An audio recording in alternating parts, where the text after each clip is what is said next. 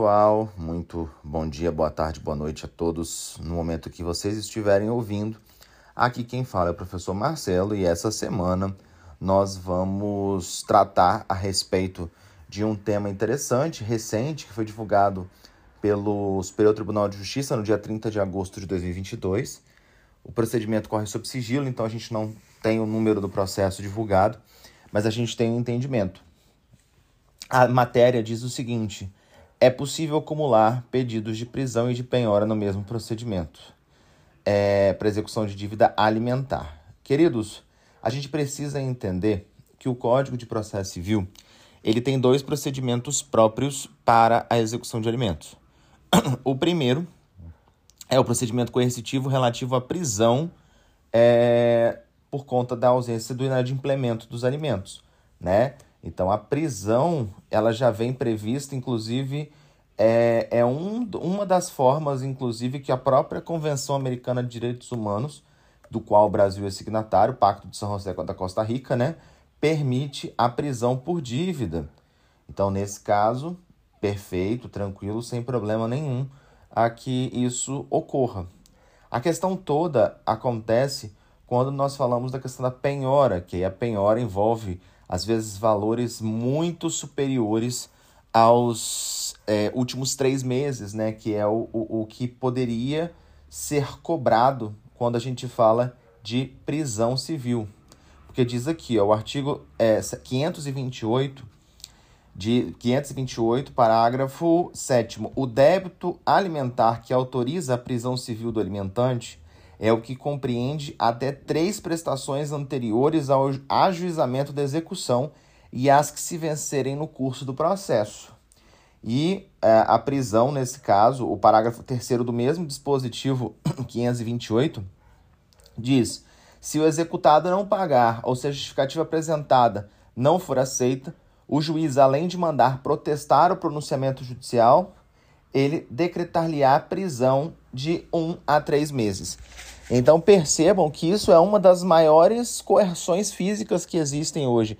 A gente não tem, não pode ter pena de caráter é, físico, né, no, no, direito brasileiro. A gente não tem vingança privada nem nada disso, mas isso é coercitivo. A pena aqui é prisão em regime fechado, justamente para que a pessoa arque com as consequências do não pagamento é, dos alimentos.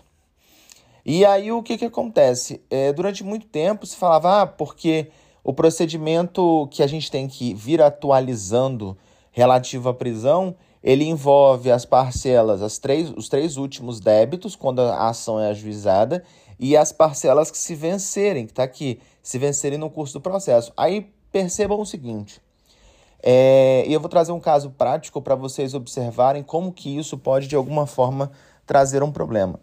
É, a gente lida aqui é, no, em Minas Gerais com o núcleo de prática jurídica, né? E nós temos um, uma pessoa que está com um veículo automotor que ele está penhorado no procedimento de penhora. Só que no procedimento de penhora, o valor que tem para que ele para que possa de alguma forma é, receber é um valor menor.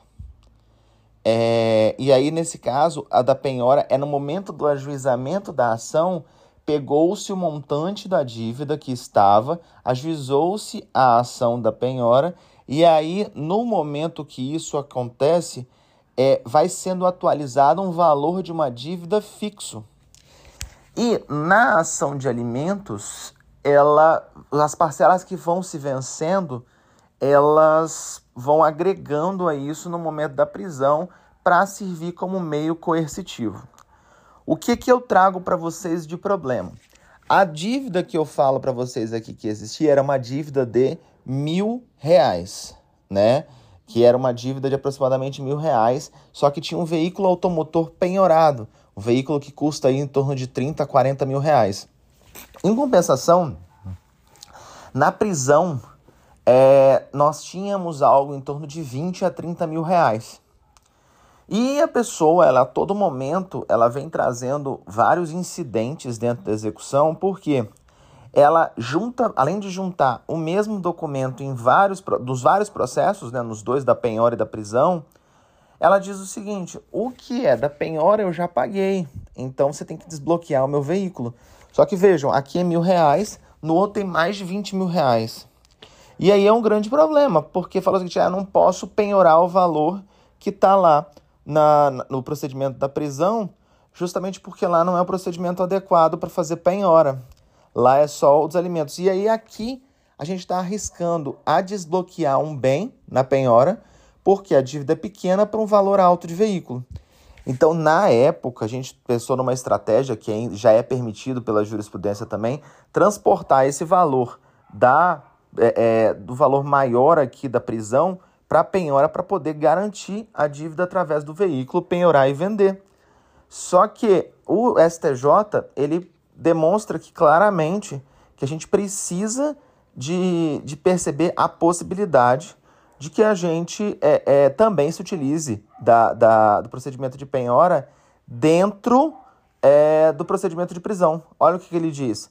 A quarta turma do Superior Tribunal de Justiça entendeu que, para a cobrança de alimentos, é cabível a acumulação das medidas de coerção pessoal, prisão e de expropriação patrimonial, penhora, no âmbito do mesmo procedimento executivo desde que não haja prejuízo ao devedor, a ser comprovado por ele, nem ocorra tumulto processual, situações que devem ser avaliadas pelo magistrado. Então vejam, é, no caso concreto que eu trago para vocês aí é, nas, nos minutos anteriores, não traria prejuízo para a pessoa. Pior, a gente, a pessoa não está sendo presa, porque a todo momento a gente é, é há uma utilização é, infundada do artigo 9 do Código de Processo Civil, que diz que não pode se utilizar é, de, de, é, de fundamento para decidir sem dar a oportunidade da parte contrária se defender.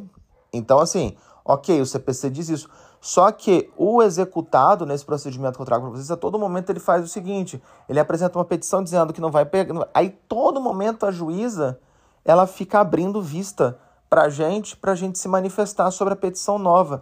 Só que já está mais do que demonstrado que o que está sendo feito são incidentes com o objetivo de prejudicar a execução, com o objetivo de é, que a execução não vá à frente, é, litigância, é, é litigância de má fé, é até mesmo, se a gente for parar para pensar na interpretação, atentado à dignidade da justiça. Então, pera lá, não é para isso que o Código de Processo Civil foi, foi criado. E a efetividade da execução ela precisa ser cumprida justamente por isso, porque a gente precisa ver a, o alimentante, ele precisa de ter a sua responsabilidade e o alimentando é para manter a dignidade. Então, assim, não pode ser presumido que há um prejuízo de, de da gente é, é, trans, transferir o procedimento da prisão com medida também expropriatória. Olha aqui o que, que diz o próprio, a própria notícia. Quanto à acumulação das medidas de prisão e de expropriação no caso concreto, Felipe Salomão, que é o ministro que julgou, explicou que não está havendo uma acumulação de ritos, mas sim duas pretensões executivas distintas em um mesmo processo. E o magistrado observou também que não é possível presumir eventual prejuízo decorrente da apreciação nem supor a ocorrência de tumulto processual. Então, assim, a gente tem que analisar o caso concreto, a gente tem que ver a situação para ver enquanto isso vai ser importante ou não para aquela parte que está ali vinculada. E aí ele diz ainda: é possível o processamento em conjunto dos requerimentos de prisão e de expropriação, devendo os respectivos mandatos citatórios ou intimatórios se adequar a cada pleito executório. Então vejam, no mesmo processo, as duas coisas. Para vocês verem como que não há problema nenhum no que eu estou falando para vocês. É, a gente pensou aqui, quando a gente teve esse procedimento, de transportar para lá para garantir a, a, que, o, que o veículo não fosse vendido.